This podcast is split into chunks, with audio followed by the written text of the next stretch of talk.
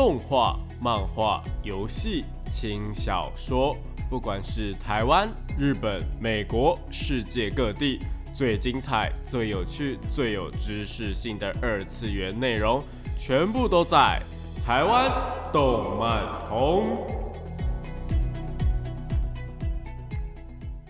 大家下午好啊！欢迎来到台湾动漫通的节目现场，这边是复兴广播电台台北、台中、高雄 AM 五九四，台中 FM 一零七点八。我是你们的主持人电波比比，可以找比比就好哦。脸书搜寻电波比比就可以找到我以及相关的节目资讯。那因为这个月啊是十二月嘛，已经来到了今年的最后一个月，所以这个月呢都会是回顾的单元。目前已经回顾过二零二一的漫画前十名，以及前半年的动画回顾。那如果没有听到的，有兴趣的话呢，可以上网收听重播。那今天呢，我们就是要延续上一集的话题，那继续来回顾我们二零二一的动画的部分。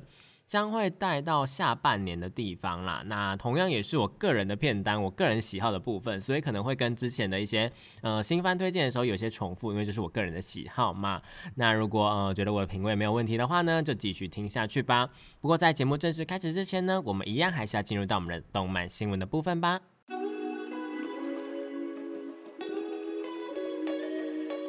少年少女、热血感动、悬疑推理、恐怖血腥、御教娱乐、恋爱放闪、BLGL，各式各样的动漫作品推荐，全部都在动漫推推。那现在呢，是我们动漫推推的时间啦。这个单元呢，主要会跟大家推荐一些国内外优良的动漫作品，有可能是游戏或是轻小说，都是有可能的哦。那今天呢，就是要延续上一节内容，继续的跟大家聊聊有关于我自己本人二零二一的年度动画片单回顾。上一次我们聊到了七月的部分嘛，有非常多好作品，包括了嗯，关于我转生成史莱姆的《史莱姆日记》啊，平稳时代的《委托天门》等等的。那如果你喜欢这些以上这些作品的话呢，就千万不要错过上一节节目，可以上网收听重播哦。那今天呢，就如同我们开头所说的，要继续来回顾我们二零二一的动画嘛，就是来到了下半场的部分。接着就先来说说我七月啊曾经介绍过的神剧《飘柔少年》（Sony Boy）。那《Sony Boy》呢是一部原创作品，是由 Madhouse 所制作的。那是一部以科幻为题材的青春群像剧。画面上来说，呃，这部作品绝对不是那一种主流的动画画面，有非常多的过场啊，都是采用意识流的方式再去做一个呈现，有点像是在看旧的动画的感觉啦。不过，呃，这部作品神的地方也不是神在它的画面就是了，而是神在它剧情的部分。剧情的部分真的还蛮厉害的哦，它在讲述。一群高中生们，他们就是某天突然被传送到了一个异空间。那这个空间呢，有着它的一个呃特殊的规则，算是世界的规则感觉吧。而且有些人还因此获得了特殊能力，像是能够强制对方做什么，或者是发电啊，可以网购任何东西等等的一些特殊的能力。有非常多奇妙的能力，但这些不是重点啊，就能力不是重点，重点是它每一节剧情啊都会有一些。蛮奇妙的话题的，不过主线剧情还是聚焦在说，呃，要怎么样在这个异世界这个空间下面去生存下去，以及怎么回到现实世界啦。那我觉得这部作品是没有办法用很短的时间去介绍的，所以大家可以去听一下我们介绍七月番的那个相关的集数，呃，就是强力的再次推荐一下这部呃《Sony Boy 漂流漂流少年》，而且之前没有提到，就是这部作品啊，他们其实还邀请了。台湾的乐团落日飞车来进行配乐的部分。那如果对落日飞车有兴趣的话呢，也是可以去呃，就是千万务必要去看一下这一部《漂流少年》，他的歌曲真的都非常好听，而且他剧情也很。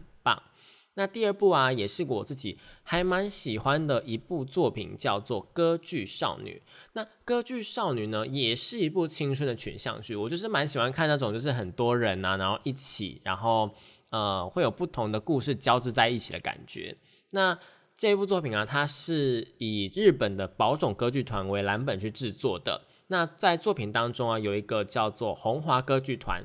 那是一家只由未婚女性组成，在舞台上面上演各种戏剧的剧团。他们有开所呃开放一所呃音乐学校，叫做红华歌剧音乐学校。那每年都会有相当多的女学生来甄选，但是啊，他们每一期就基本上就只会甄选一个班而已，是一所竞争率比东大还要困难的一所学校。那歌剧少女呢，就是在呃这样的背景下面去发展的。主线的剧情啊，是在学校的一百期，就是一百周年的时候的第一百期学生的入学考试开始的。那两位女主角啊，她们分别是渡边根沙以及奈良田爱。她们入学之后啊，因为根沙的身材比较高大，那她外形也比较亮眼，然后她个性又一点算是天真嘛，讲好听一点是天真，但讲难听一点就是她个性还蛮白目的啦，所以常常会让其他的同学啊或者是学姐们就感到倍感危险，因为她很身材高大嘛，很适合演出男性的角色这样。那另外一个女主角小爱呢，则是原本的国民偶像团体 JPX 四十八的成员，因为他们发呃，就是因为小爱发生了一些纠纷，所以她就被迫隐退，之后辗转来到了红华歌剧学校。不过她本人对于红华呢，其实并没有太大的兴趣啦，她会想要进来这一所学校，纯粹只是因为说哦，这里的环境都是女生比较多。小爱因为心理呃一些心理创伤，一些童年的创伤，所以她是有着男性恐惧症的。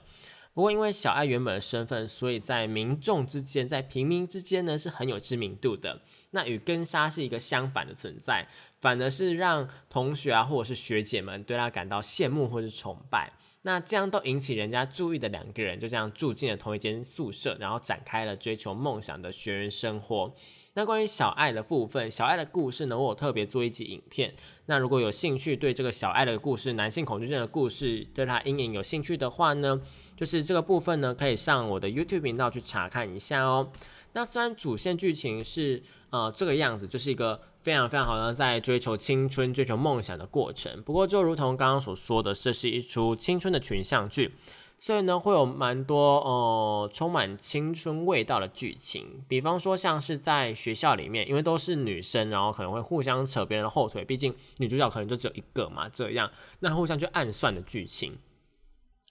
不过这部分我觉得是虽然说是这种剧情的漫画必有的，但这部分我觉得他们有画出来，有呈现出来，应该是比较想要去凸显这一部作品正派的地方啊，就让各位。观众们了解到说，呃，主角的为人，又或者是呢，呃，这一所红华歌剧学校，他们比较正统的地方，就毕竟，毕竟他们是一所，嗯，历史蛮悠久的学校啦。那红华这所学校的正派作风这样子，所以整部作品呢，我觉得几乎都是以一个比较正面的态度去面对所有的故事这样。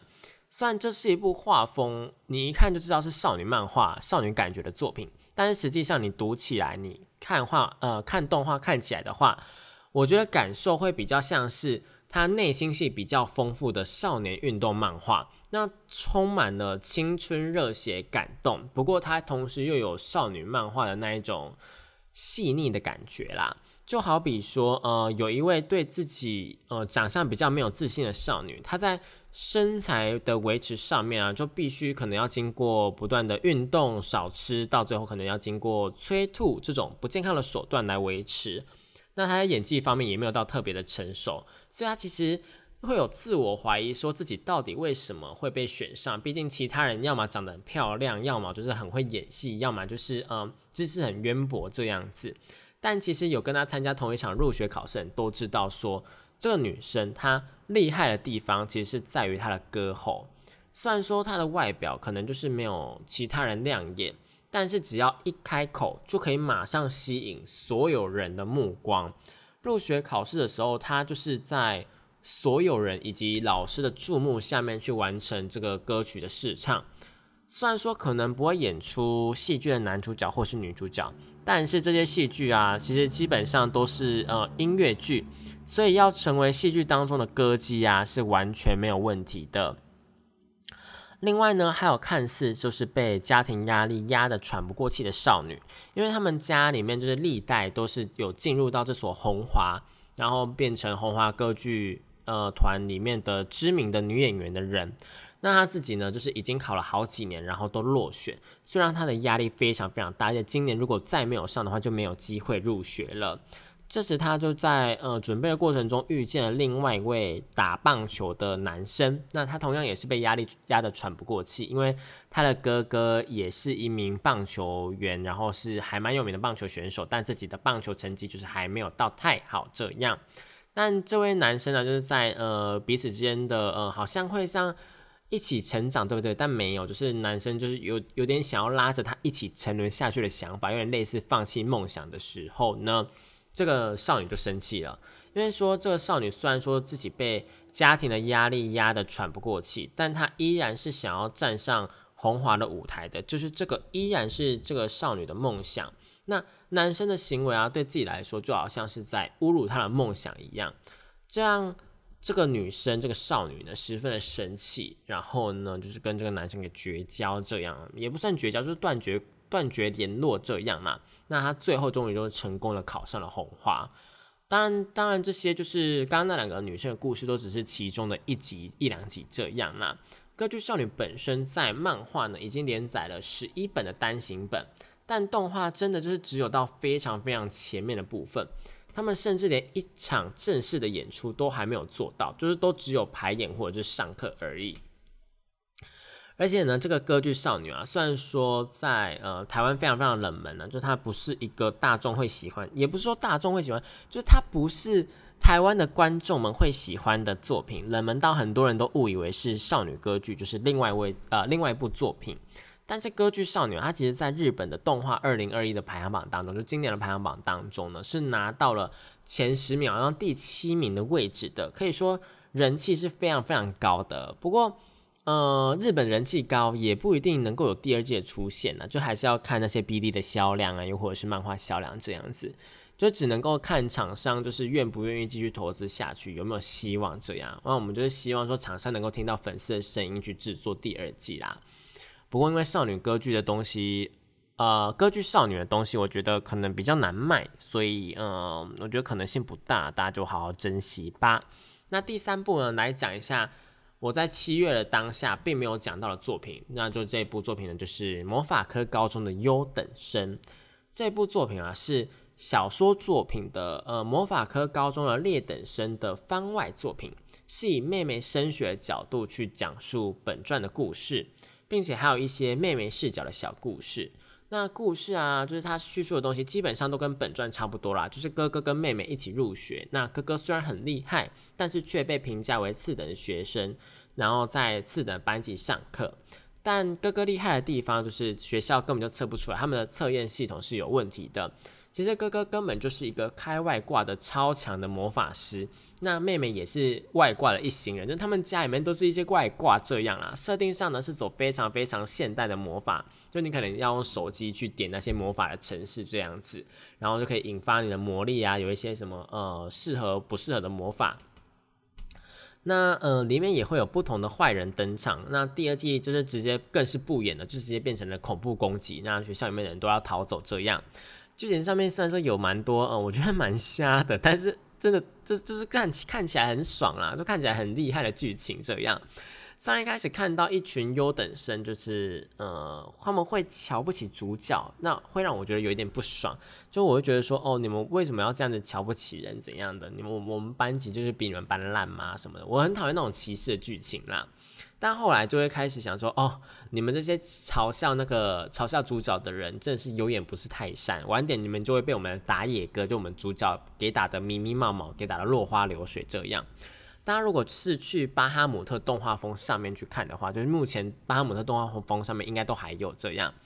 一定要开弹幕，因为弹幕真的还蛮好笑的。那男主角打野啊，因为呃，名字谐音的关系，还被叫做打野哥，就是那种呃英雄联盟啊，或者是什么呃有那种 M M O，那应该不是不是不是 M M O，就是那种呃塔防吗？也不算塔防，嗯，怎么讲？推塔游戏的那种游戏啊，他们不是会有个 jungle 吗？绝句的位置，那那个那绝呃 jungle 呢，就是打野这样子，所以打野啊，通常都会 carry 前半场这样子，所以呢，呃，打野又被叫做打野哥。又或者是谐音就被叫做大爷，那不管是打野或者是大爷呢，都是让人家觉得说，哦，这个呃，我们的主角就是很这个人很厉害的感觉啦。那优等生的剧情啊，它这个部分主要是 focus 在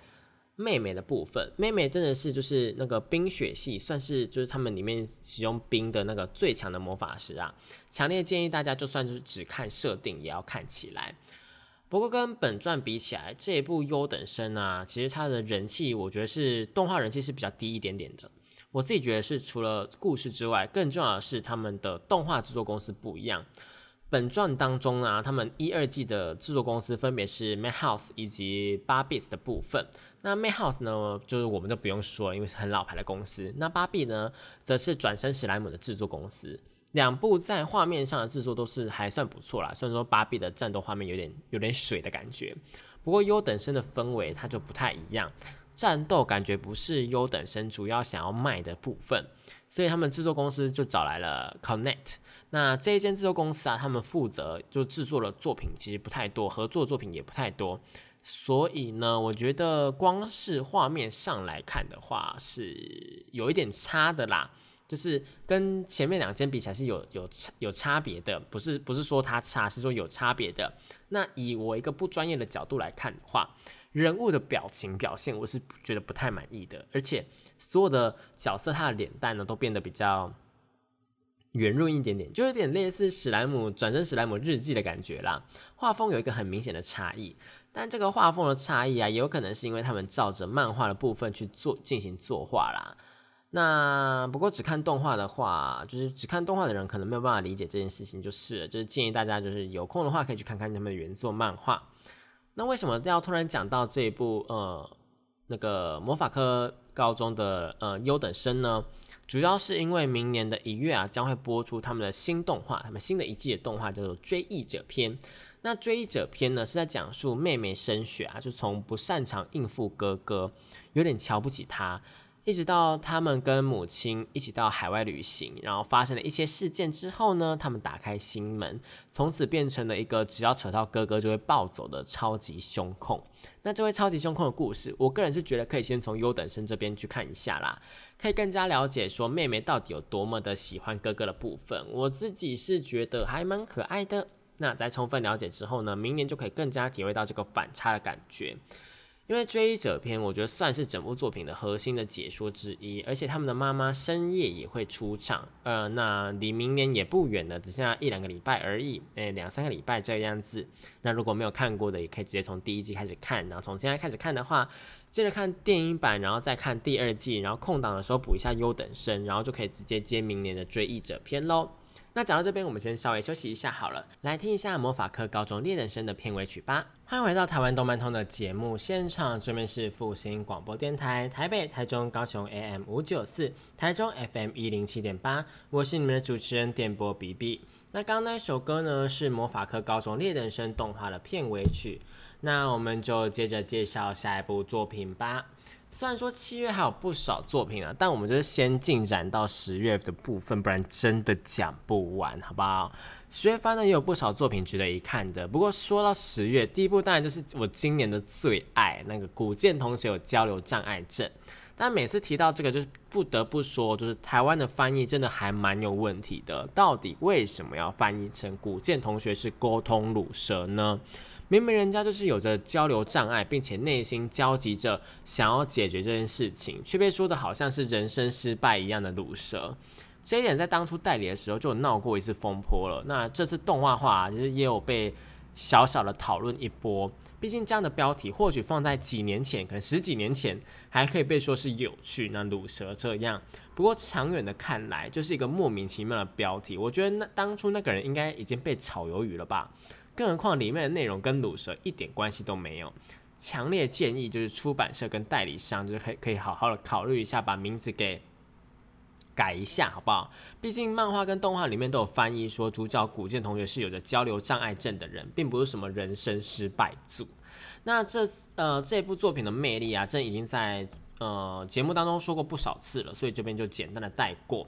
简单来说呢，就是男主角职业啊，在高中一年级入学的时候呢，遇到了被大家当成冰山美人的古剑同学。跟古剑同学打招呼的时候啊，那古剑同学不止没有回应，还飞快的逃走，让他觉得很莫名其妙。后来在班上还意外的坐到古剑同学的旁边，受到各种同学的攻击跟嫉妒。不过后来在偶然的机会下跟古建同学独处，才发现原来古剑同学并不是什么冰山美人，而是有着交流障碍症。虽然想要跟别人说话，但是总是紧张或是害羞的，就是完全没有办法开口。那也因为这样，所以根本就没有朋友。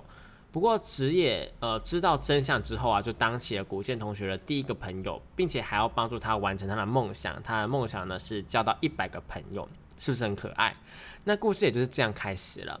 虽然听起来是一个非常非常正统的恋爱故事的开场，但其实这一部漫画它骨子里呢是一部搞笑漫画。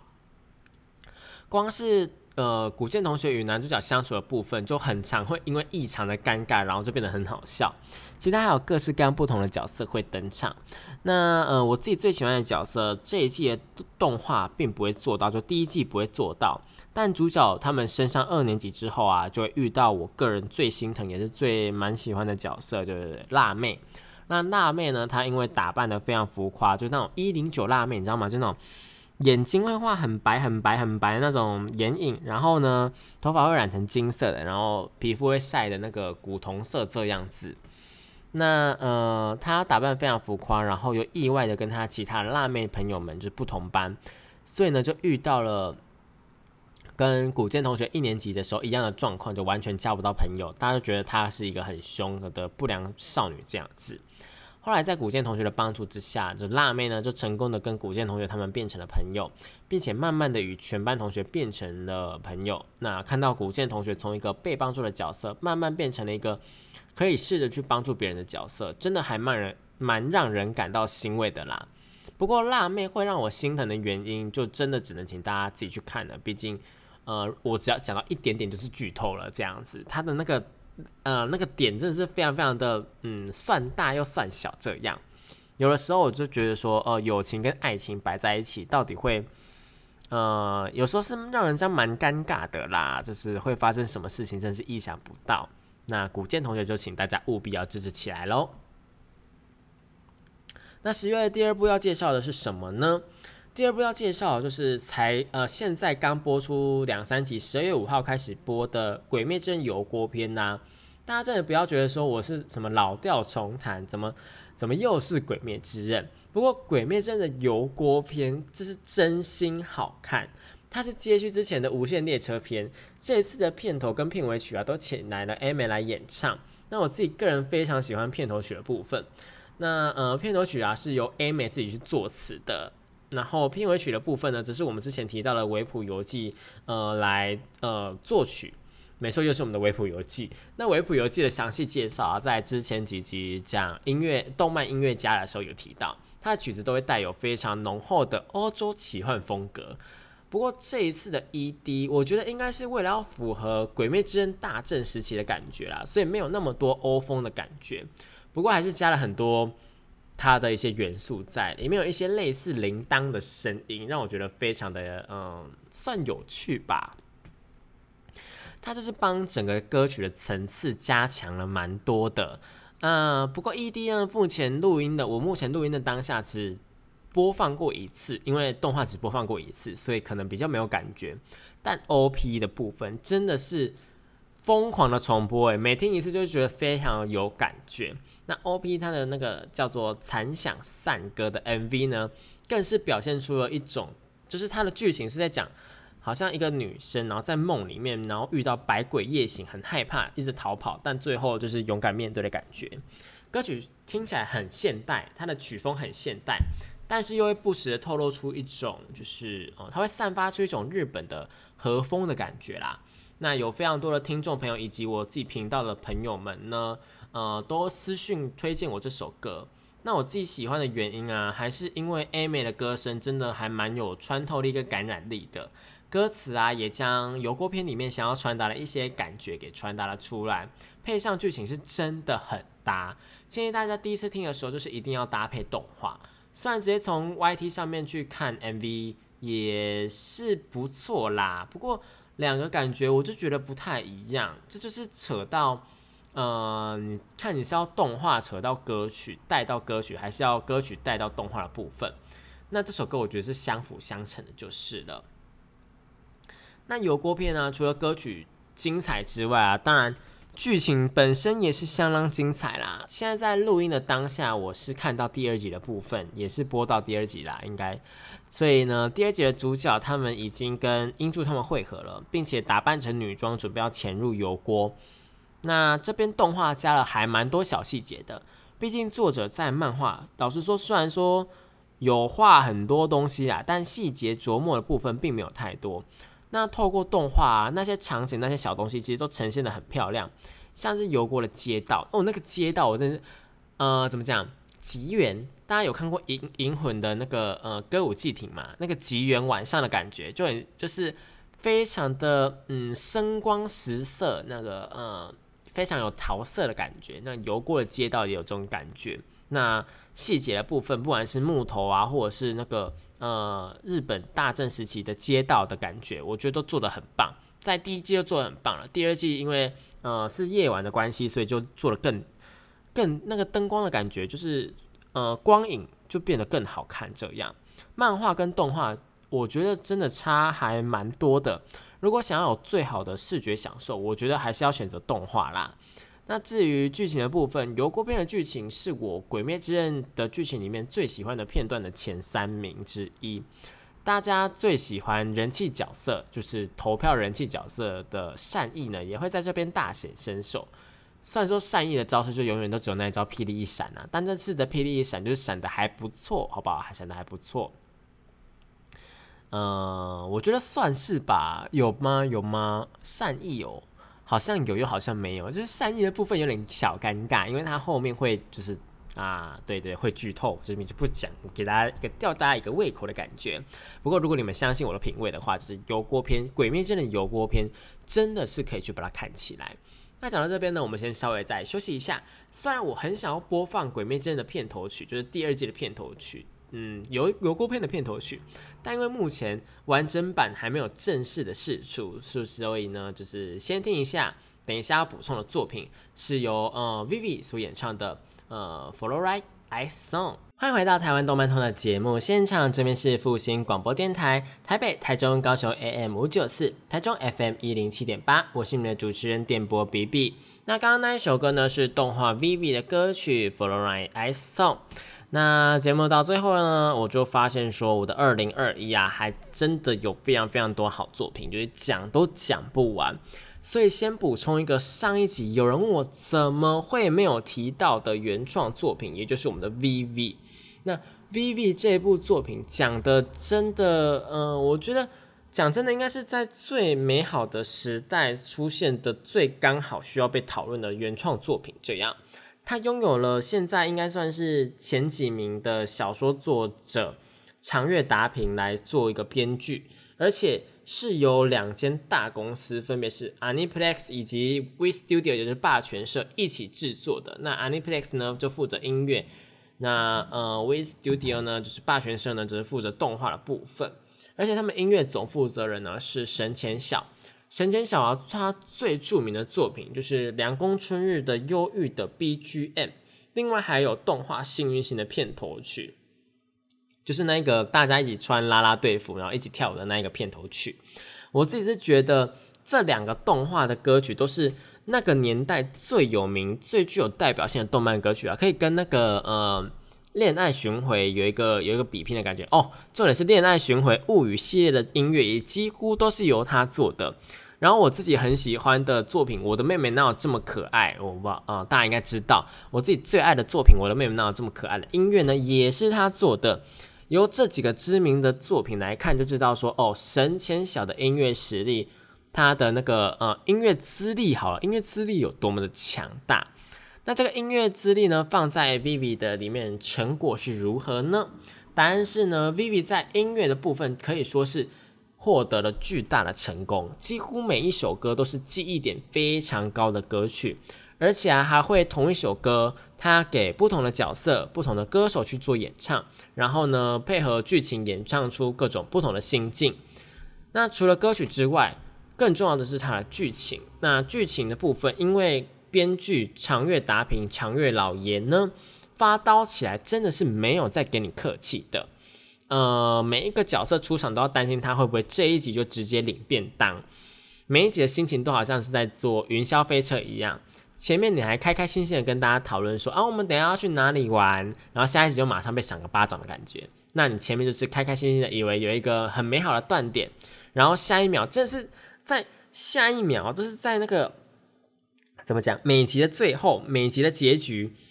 就会发生意外，要么发生意外，要么就是人突然发疯，要么就是呃突然突然坠毁什么之类的，很多很疯狂的剧情。我真的是对于 Vivi 的剧情断点阴影还蛮深的。我觉得大家应该都是吧，就是每一集的结尾都很怕说哦会不会有死人这样很恐怖诶。不过这个也是他好看的点，就是他会去吊人这样子，还蛮有趣的。那关于故事的核心价值，他想要去讨论些什么东西呢？因为故事的主线啊，主要是在探讨说 AI 广泛应用之后的世界。那世上的第一台自律人形 AI，也就是我们的主角 Vivi 的故事，从他不懂人类的感情是什么，不懂自我意识是什么，嗯，然后他的收到命令是投入全心全意的去唱歌，然后怎么呃为呃为大家带来幸福的这种呃。非常的意义不明的，没有明确目标的那个呃目标，这样这件事情就好像是一个诅咒一样，因为对 AI 来说，他们使命是最重要的事情。那你给了他一个意义不明的东西，它就是一个诅咒啊！我觉得到最后，他们就是 Vivi，就是面临世界毁灭，然后去成长的故事，中间会安插非常多位角色来帮助 Vivi 成长。基本上都是 AI 与人类之间的故事啦。AI 将使命视为最重要的事，但是当有别件事情呃发生的时候，你会选择去做哪一件事情呢？AI 会选择去做哪一件事情呢？如果 AI 正是 AI，它能够独立思考的话，那会怎么样呢？里面有很多就探讨这种有点像科技伦理的东西，嗯，类似的问题。虽然看的时候会有一点小怀疑啦，为什么他们都能够做到这么高科技的 AI 了，还在用一些很古老的方式或是一些很古老的手段去做事，有点时代在进步，那科技在进步，但却又没有在进步的感觉。不过这些 bug 我觉得算是，呃，一个设定上的东西啦，呃，并不影响剧情的好看程度，但是是有稍微扣分的。我自己光是歌曲的部分就已经打了很高的分数了，所以我觉得呃剧情的部分没有影响到那么大啦。基本上我觉得音乐番的作品，呃只要歌曲好听，剧情通常都不会难看到哪里。还蛮少有歌好听，然后剧情很下的动画，就是有啦，有很呃有一些啦，但就比较少。那 Vivi 的话，我觉得真的是还没有看过的可以看一下，因为它就只有一季十三集而已。那呃，最后我们快速的带过二零二一剩下的一些有名的作品，因为真的讲不太完这样。但我下一集想要讲别的了。那像是引起非常高话题性的《刮掉胡子的我与捡到的女高中生》故事，就是在讲一个上班族在路边捡到女高中生的故事，是不是听起来很母汤？就听起来非常的呃，伦理上好像觉得不 OK。虽然我觉得故事本身，它就是它故事本身，它并没有做任何比较逾矩的事情。不过因为捡到女高中生这件事情本身上来讲，就是一个会被用异样眼光去看待，甚至是违法的事情。尤其是在日本，他们的对于这些事情的规范跟一些呃他们社会的看法是比较严谨一点点的。所以呃，在日本那边其实有引起一些小风波。那其他国家如果是比较呃传统一点，比较思想比较。没有那么进步的国家，也是会引起蛮大的风波的，甚至在台湾也引起蛮大的风波的。不过我觉得，呃，故事就是故事，本来就是虚构的故事，所以大家就不要当呃认真磨人了，当故事看过就好。不然以前那些古代的故事，也不是古代，好不好？以前那些故事，光是呃格林童话好了，就已经很扯啦。像是白雪公主，大家知道她才十四岁，就是跟三十几岁的王子结婚吗？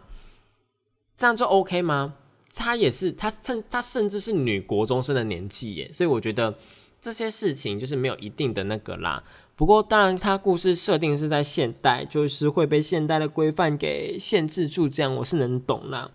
但就是请大家不要那么认真好吗？那这部的剧情哦，我觉得其实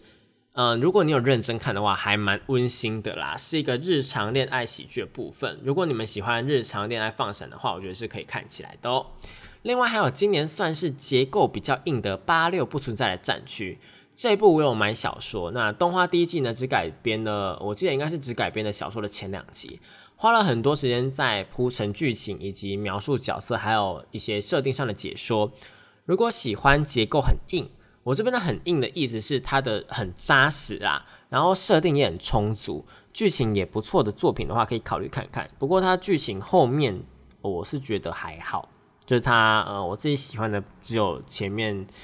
可能到第三集这样子而已，但没关系，好不好？就是大家有兴趣可以继续看下去。另外还有像是《阴阳眼剑子》是一部灵异的喜剧，在讲女高中生突然看到鬼的故事。然后还有《世界尽头的圣骑士》，一部中规中矩的奇幻作品。那我们之前有介绍过。还有《宿命回响：命运节拍》，用了超高规格两大公司去制作的一个原创音乐战斗番，画面很美，设定也很炫。不过核心的剧情，我自己是觉得，呃，就是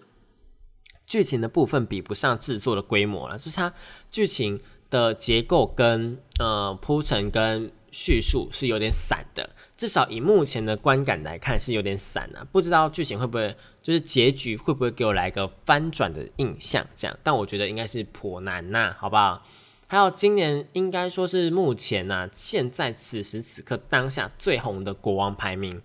我自己是觉得，虽然说这一部作品的原作很精美，用童话风格去阐述非常温馨的故事，而且还是呃霸权社的周年作品。但是可能因为太多人在吹他，太多人在捧他，所以反而让我有一种，呃，你们越捧他就会越来越